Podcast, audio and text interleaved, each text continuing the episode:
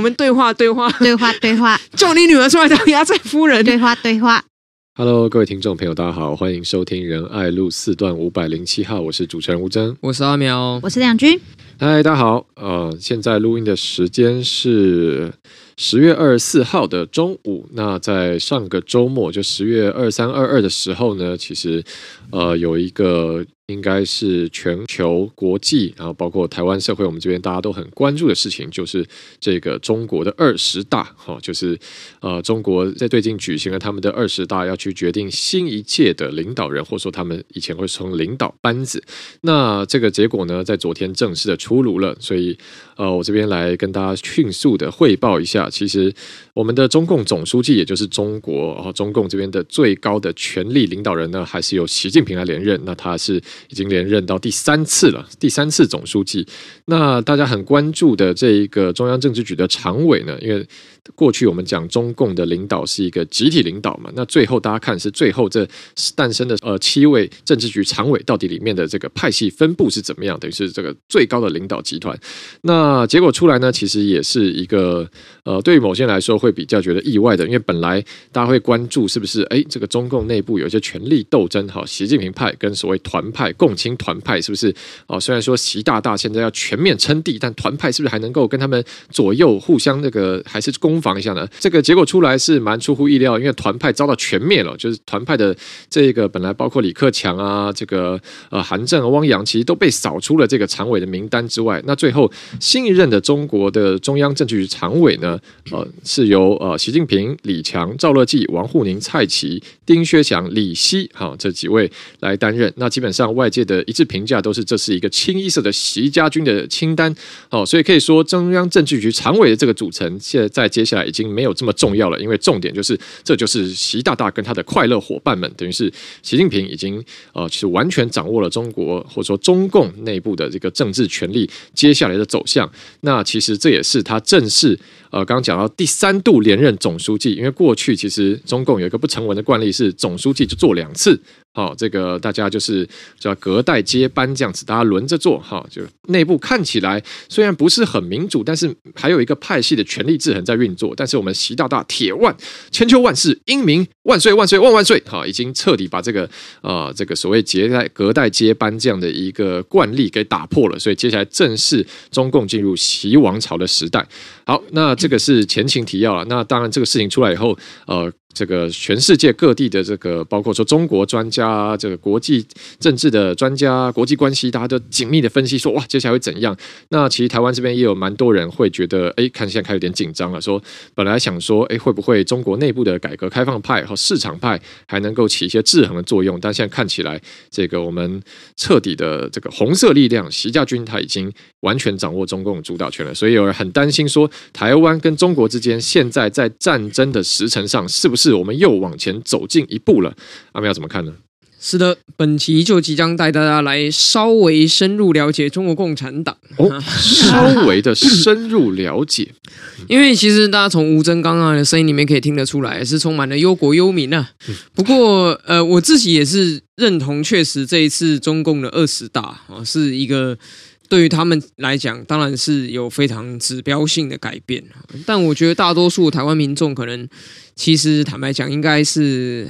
不太清楚发生了什么事，因为台湾大多数民众对共产党本来就没有非常非常深入的了解，只知道说 OK，他是集权的，他是独裁的，就这样。那集权的独裁者在经过二十大之后，还是一个集权独裁者啊？状况有什么改变呢？为什么会因此就变得兵凶战危？为什么会这么多人又说哦，这个中国共产党武力犯台的可能性又提高？是不是又在卖芒果干？啊，芒果干 是不是为了选举啊？那事实上呢，在这边就要稍微帮大家做一些简单的介绍。政谱啊，没错，中国共产党呢，其实在他们的体制里面是大于中华人民共和国的，没错。所以他们是一个所谓的以党领政的状态啊，也就是说，当我们在看中国的权力组成的时候，其实重要的是要看中国共产党的权力组成，而不是看中国这个国家的权力组成。嗯，那所谓的二十大是什么呢？就是。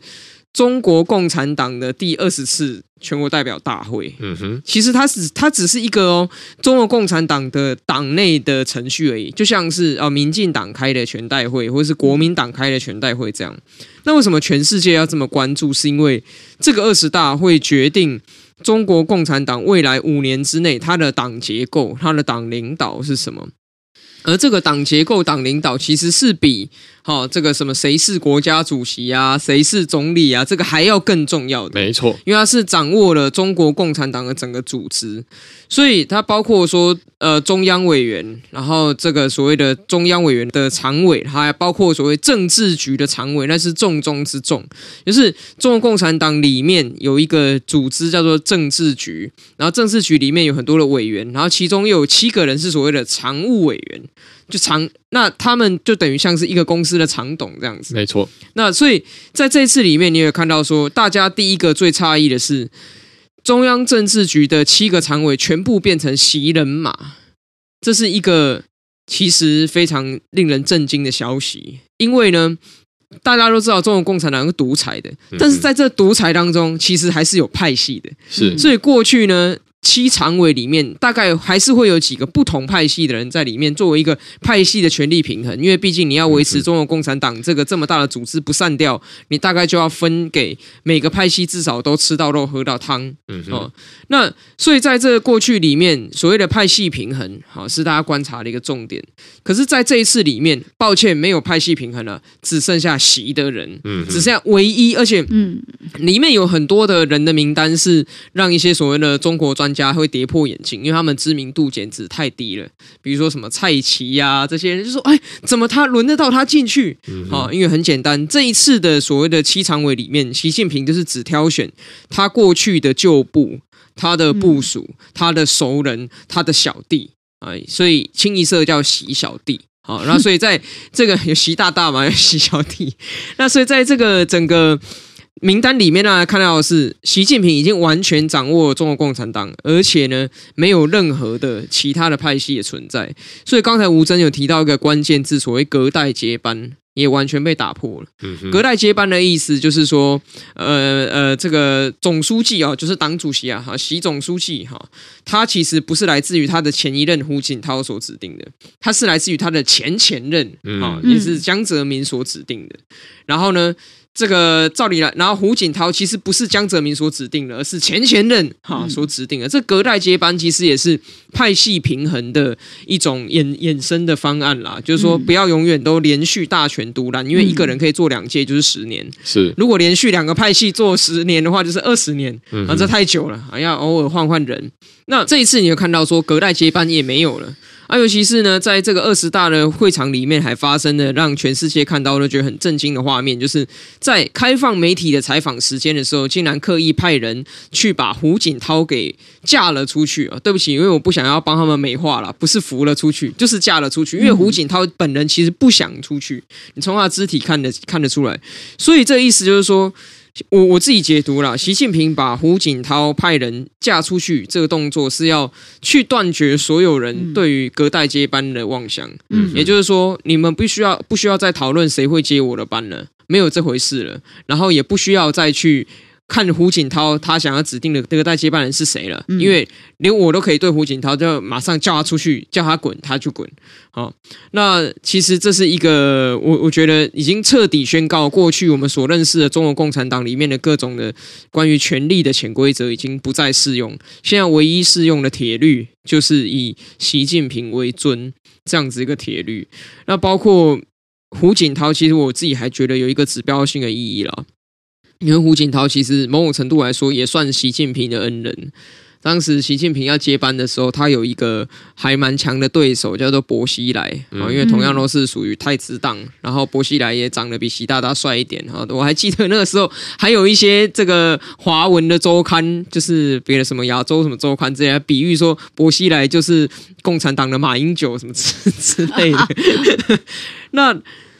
当时是胡锦涛除掉了薄熙来，然后让习近平可以上位哦。那可是习近平连这个胡锦涛等于对他有大恩呐、嗯，那都可以这样公然的在全世界面前羞辱他，然后宣告共青团派已经终结了。因为当你们的团长、你们的精神领袖胡锦涛被我嫁出去的时候，其他人呢都像是这个什么儿子、什么孙子一样，嗯、待在旁边动都不敢动，嗯、一句话都不敢讲，连吭声都不敢。不敢吭，也没有人去关心胡锦涛到底发生什么事情。他就是在全世界面前用这场秀去展示他对共产党的绝对控制啊！所以，嗯、当习近平大权独揽的时候，其实大家的担忧就是是这样嘛，就是一个非理性的独裁者大权独揽的时候会做出什么事，就像如同大家所看到的俄罗斯的普丁一样啊！所以这就是为什么现在会有很多专家告诉你说，对于中国采取不理性行动。也就是武力犯台的可能性，我们必须要更认真严肃的去考量的真正原因。好，不是要贩卖芒果干给你，也不是跟选举有任何关系，而是因为中国共产党的权力已经集中到了一个非理性的独裁者的手上。那当然，这会对地缘政治有投下更多不确定的变数。是非常谢谢阿苗这个呃呃略微深入的这个精辟解说。因为其实简单讲，就是中中国内部虽然他们不是一个民主国家，但有权力的地方就有权力运作。那本来权力运作，如果有一些不同的权力之间彼此的杠杆跟互相的角力，我们至少还有一点制衡。但现在看起来，他们是他们内部呃可以去做这样制衡，或者说可以发挥一点保险这样的作用。的呃，剩下的一些部分也已经被铲除了哦，所以说等于真的是可能现在十集团他明天想怎样，整个中国就往什么地方开过去。那这边也稍微再补充一下，就其实中国内部，如果我们有时候讲，对于他们称呼说呃，中共中国共产党内部有些什么样的派系，例如说团派，团派就共青团派，或所谓太子党哦，这其实都是我们。外人的称呼，在中共内部是没有一个真正的，或者说至少明面上的这样的派系是不存在的，因为也不允许，因为所有人就是团结在这个中国共产党旗帜之下。但我们大致上看得出来嘛，就是哦，他们可能这些人都是从共青团待过出来的哦，这些人他们啊、他们的这个爸爸爷爷哦，以前都是这个这个共产党的创党的这些。走过长征的人啊，他们是红二代、太子党这样，我们大致上可以从他们的合纵连横去分出来。那刚刚阿苗提到这个胡锦涛的部分，我这边也补充一下，就是胡锦涛呃，其实对习近平，一般外界会认为胡锦涛对习近平是有恩的，因为当年。呃，胡锦涛的上任这个总书记是江泽民嘛，但是江泽民把总书记接给了胡锦涛之后，其实整个江泽民的势力还是深深的掌握在这个中共内部，因为除了总书记是政党的这一块之外。中国共产党或者说整个中国权力还有一块非常重要的结构，就是人民解放军的部分，就是谁掌握枪杆子，谁掌握政权嘛。那在胡锦涛接了总书记以后，其实江泽民还一直是中国人民解放军的军委会的主席，等于军权还在江派手上。所以胡锦涛在任的时候，一直有人说他是江泽民的傀儡，或者说儿皇帝啊，你做不了主啊，你你的你的部队、你的坦克在人家手上嘛。但是那胡锦涛他做了十年，到他的尾段的时候，他终于。把军权这一块总算接过来了，好，但其实这个时候他要退位的时候，他可以选择跟江泽民一样，继续他继续当军委会主席，当太上皇。但胡锦涛当时用了一个相对文明的做法，是他其实就裸退。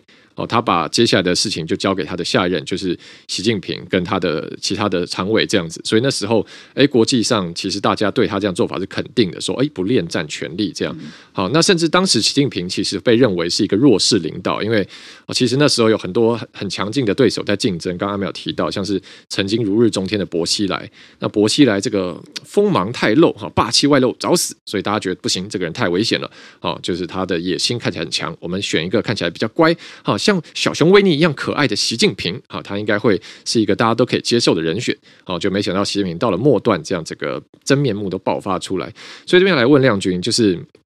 因为其实大家现在只要你上网去 Google，呃，这个胡锦涛，你就 Google 这三个字，一定马上找那段影片。就是说，我们看到一个老人，他一个曾经的。哦，就其实也没多久，曾经就是中国上任的最高领导人，被公然的这样强行的把你叫你起来，起来，起来，然后把他嫁出去。哦，那他嫁被嫁走，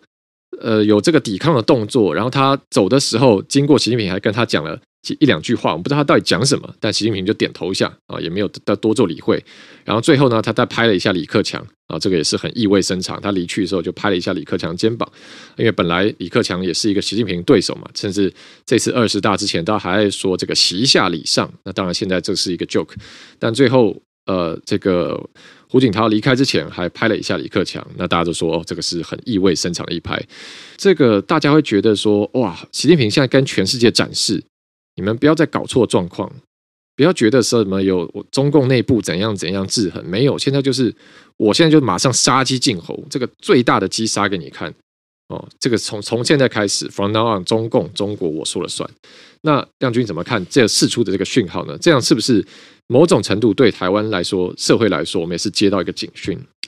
呃，其实，在这个事件里面，就是说，呃，有两个部分。然后，第一个部分是大家在过去认为说，从当然近几年下来哦，这个呃中美的这个经济战，然后呃，以至于在中共内部，甚至是在中国里面，其实非常多的这些经济波动。那其实非常多的呃外资啊，哈，其实都渐渐的撤出中国，因为各种不同的因素。因为中国在里面，他们其实对外资或者是呃对所谓的这些。技术等等的，其实真的是。全面的偷窃，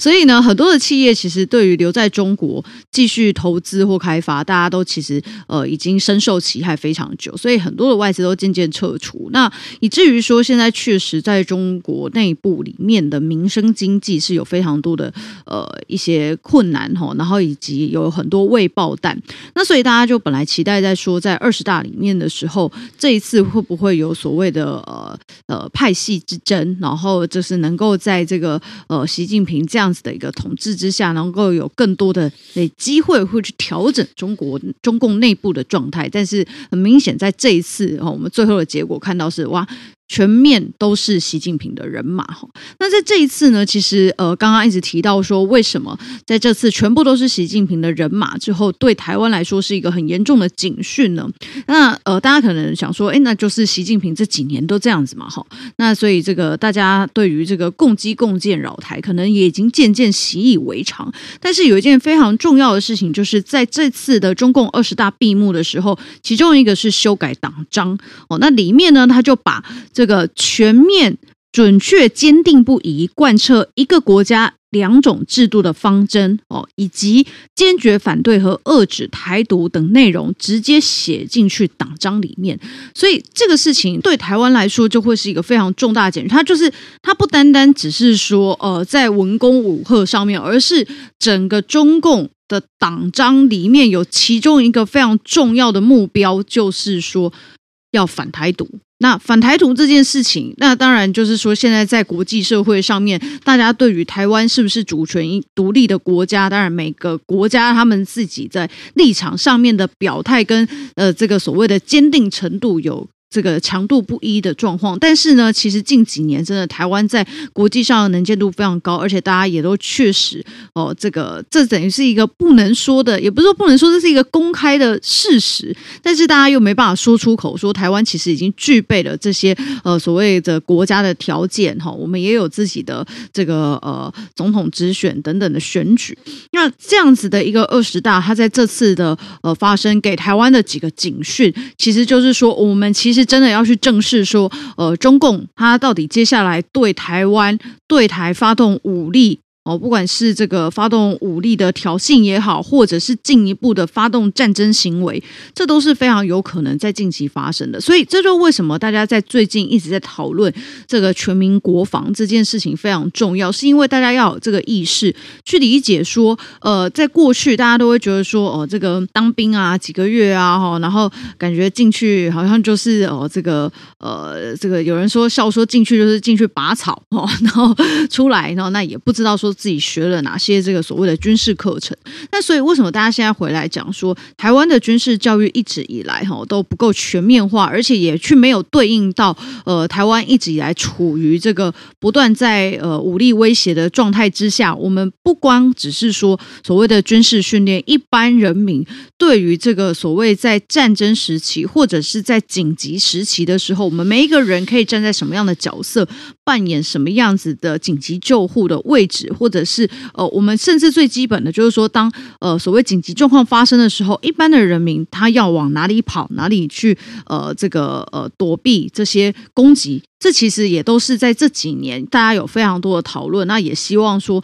这个军事教育能够更加的深入。那在这一次的这个呃二十大里面，其实就是再一次的去印证说，这几年的讨论其实都是朝这个方向去做预做准备。那我必须说，我我觉得在当然是有些人想说，呃，可能本来是预计说再过个十年，哈哈，或者是再过个五年的才会这件事情才会发生。但是呢，现在看起来在二十大的这个状况之下。已经全面洗派掌权的状况之下，或许这件事情会比较早来到。当然，这个不是说哦，在吓大家，或者是说在呃贩卖这些呃所谓的恐惧，这只是希望说大家要必须正视到一件事情：我们台湾这个国家现在目前所面临到的这个呃呃暂时的状态，大家必须要去正式的面对。嗯，然后我自己呃也有一个。就是说，看到了一个新闻，我就觉得有点想要拿出来讨论一下。就是当然，这个中共二十大的结果大家都很关注嘛。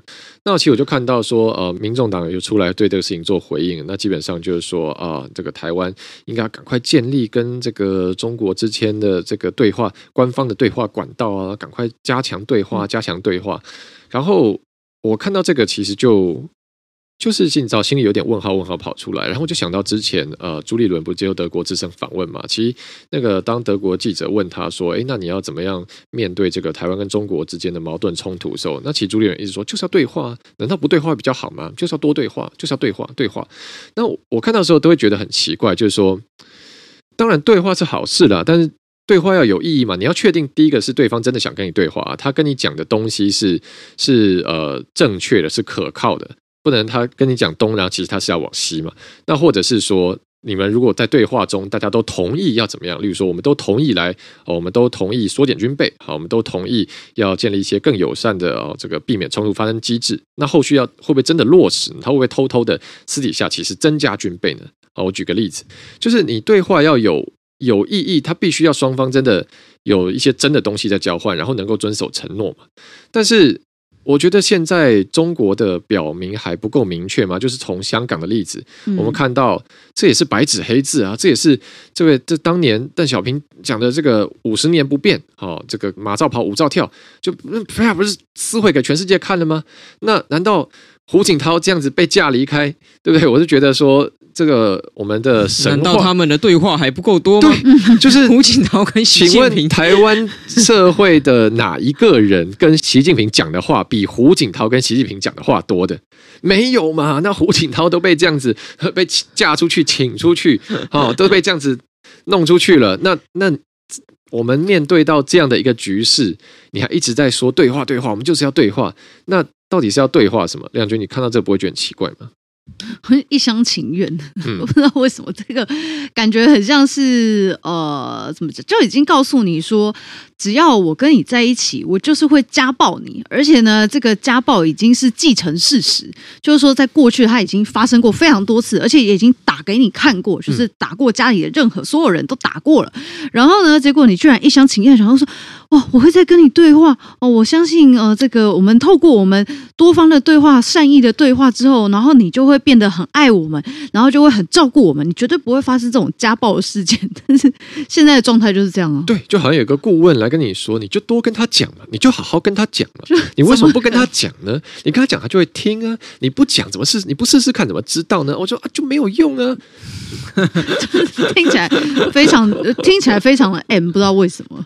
这个这个对话哈，其实也是国民党在搞的那个。你知道，你已经刚刚说这个对话哈，然后我就想，现在是苗博雅还是柯文哲？好 紧张，就吼哦，更讲正了，很严重，每一集都一定要来了，对，每每一集哈，我们对观听众朋友要期待这个出来？看在什么时候会出来了？没有啦，我的想法是这样的哦，对话是好的。可是拖延时间是不好的，嗯。嗯，对话是好的，可是胁迫哈，胁迫架上谈判桌是不好的，嗯，对话是好的，可是呢，做无脑的政治洗脑是不好的。我想，对话这两个字，其实是中国国民党因应现在最新局势所发明的新版的“人进来货出去，高雄发大财”。就是他讲的东西都很好，都很对，可是问题是要怎么实现？嗯，就像一群老鼠在讨论说，我们要怎么防治那只猫？最好的方法就是给它挂一个铃铛，然后说：“嗯，非常好，鼓掌通过，这是非常好的方法。”那请问我们接下来下一步怎么执行呢？没有，没有任何一只老鼠提得出来该怎么执行。国民党讲说要对话，这当然太好了，要对话。可是现在问题是，中国共产党所谓的对话是你必须接受他的政治前提，而他的政治前提就是一国两制，一个中国。那如果你不接受一个中国，一国两制，他就不跟你展开所谓的政治对话。那如果在这个前提之下，你要接受吗？你要接受以他这个就这么简单嘛？中国共产党你就回答这个问题。习近平从二零一九年告台湾同胞书，一直到最新的二十大，都一再的宣告了，只有一个中国、一国两制才是他们对台湾的立场。那你要展开任何正式对话的时候，这前提就摆在那边。所以中国共产党。呃，中国国民党那两个分不清楚。中国国民党，你要讲清楚，如果对话的前提是一个中国、一个一国两制，你要加入这个对话吗？你要按下，你要勾下我同意，然后加入这个对话吗？如果你勾下不同意，你就不能加入这个对话。那你讲的对话其实就只是一个干话而已。啊，那再接下来第二个就是说。当他在讲这些对话、对话、对话的这种对话咒哈 的情况之下的时候，他一面过来反过来是在拖延台湾做准备的时间。是因为其实前前几天有人问我说，面对这个台海兵凶战危，你会不会担忧？那我的答案其实很简单。我们不需要担忧，我们需要的是准备。嗯嗯啊，因为你光坐在那担心，情况不会有任何改变。唯有做好准备，你才能让情况往好的方向走。没错。那我们要做准备，就是要干什么呢？就是第一个，我们要加强我们的国防；嗯、第二个，我们要争取国际友人的支持。好，我们自己强起来，然后这个强大的盟友越多，我们的准备就是越好。可是，在这个准备的过程当中，当我们要买军备、要自己强起来的时候，就会有人跳出来跟你说：“哎，你不要去做这些，你应该对话。”当我们有外国的友人要来帮我们的时候，有人跳出来说：“哎，你不要做这些，这样中共会不高兴。你应该跟中共做对话。”嗯，其实这个对话咒，在它没有可行、可实行性的前提之下，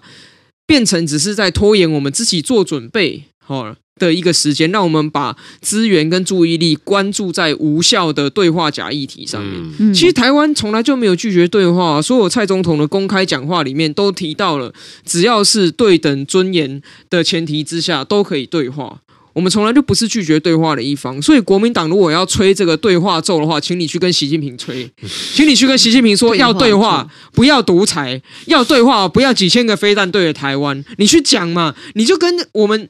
今天人家山贼都已经来到你家门口，然后跟你说叫你女儿出来当压寨夫人，然后你说我不要，我不要，对话对话，叫你女儿出来当压寨夫人，否则我打死你。你说我们对话对话对话对话，叫你女儿出来当压寨夫人，对话对话。那那，那这个，请问你现在扯这些有什么用？我就问有什么用嘛？我们需要的是准备。嗯，OK，那。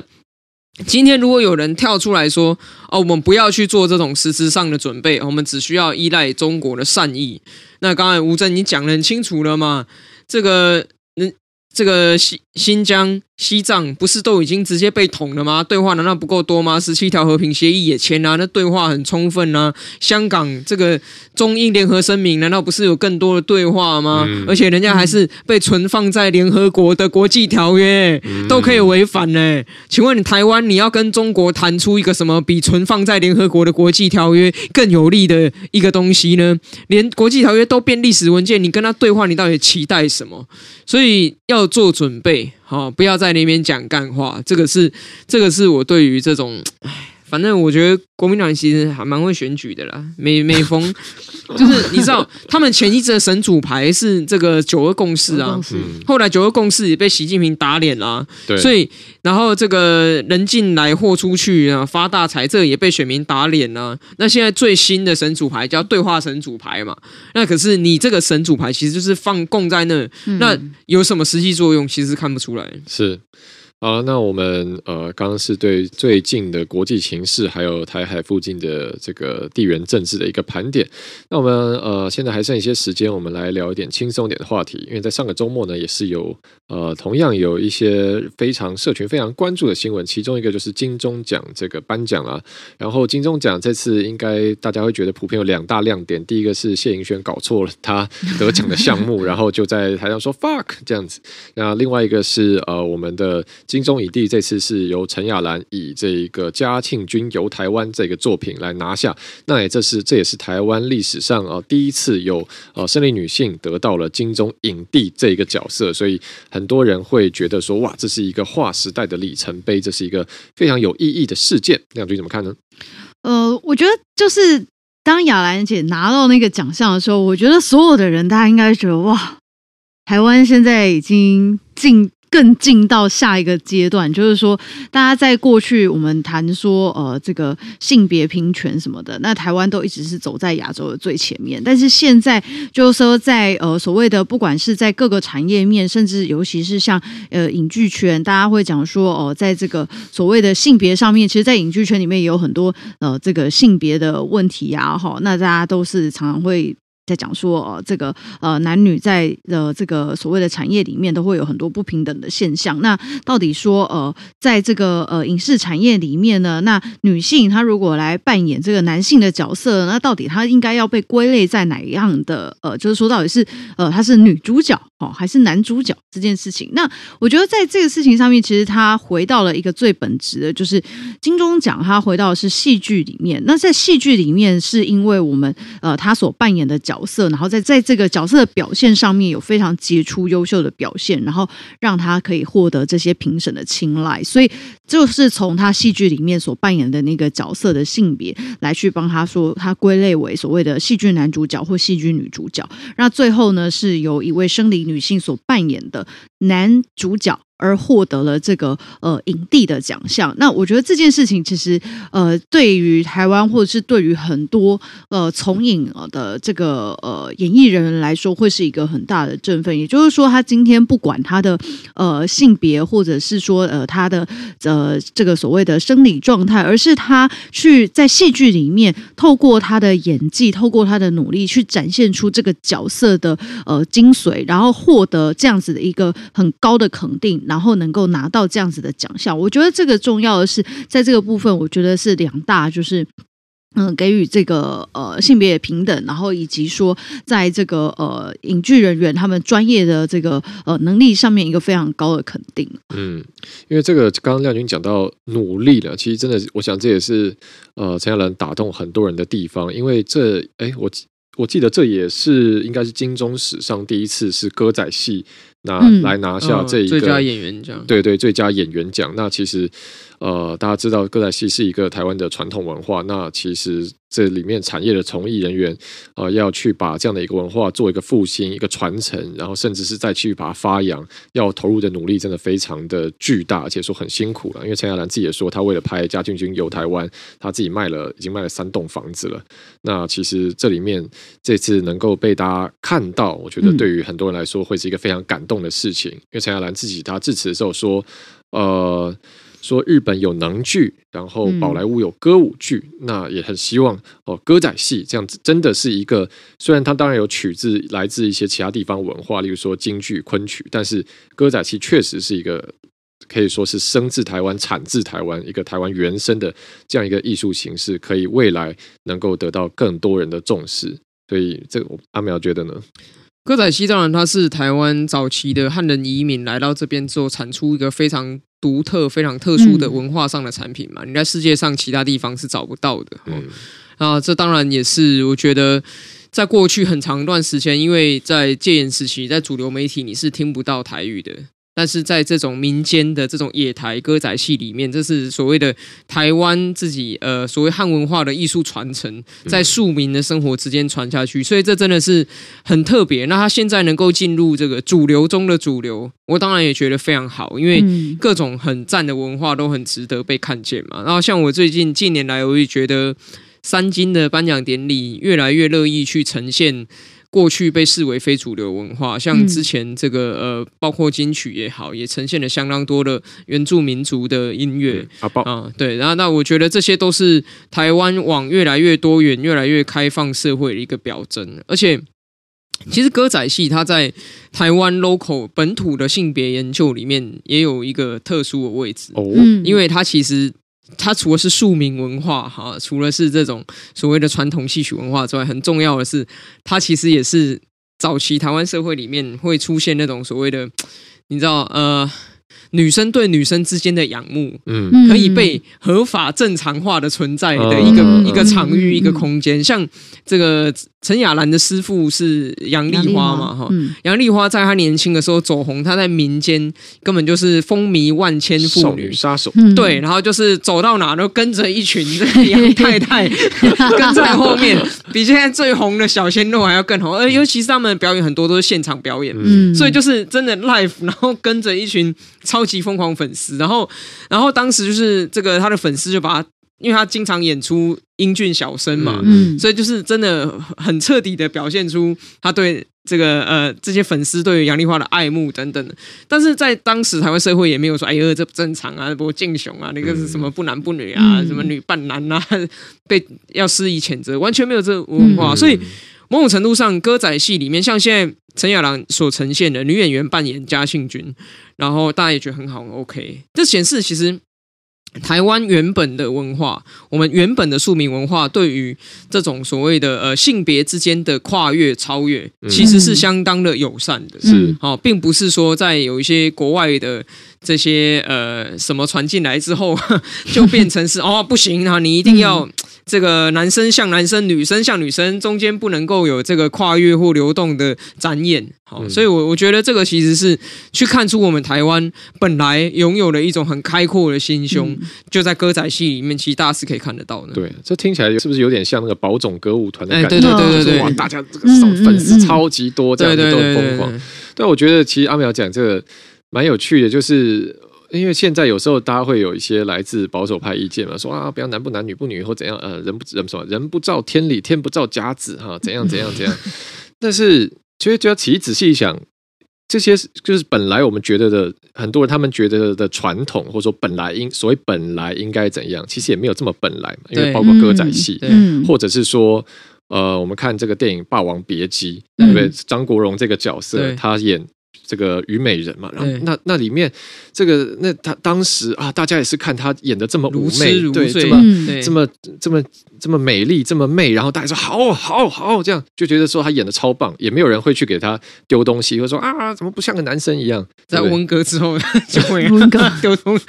保守的传统其实是这种想象中的传统，嗯，它是被其实我们现现在又建构出来，我们觉得以前古代以前的人都是保守的，所以我们会说这种。呃，反对这个进步价值都是保守意见，嗯、但实际上，如果你去观察真正的传统文化的时候，你会看到很多其实是跟我们当代的进步价值是契合的。嗯嗯。好了，那这个是今天啊、因为我们现在时间差不多，这个大是今天聊的内容，也是欢迎大家持续的来跟我们留言做互动。那最近我们的节目呢，也有呃收到这一个有一个一些新的观众留言，有的人说真的很喜欢我们的节目，啊然后希望啊、我们可以持续产出对议题呃很深入的剖析。那也谢谢听众大家鼓励，我们也会继续努力的每周更新，而且跟大家报告一个最新近况，就是我们仁爱路四段五百零号，好，这个从这一集开始堂堂突破四十集。大关，而且正式连载超过一年啦，一岁，一岁，一岁，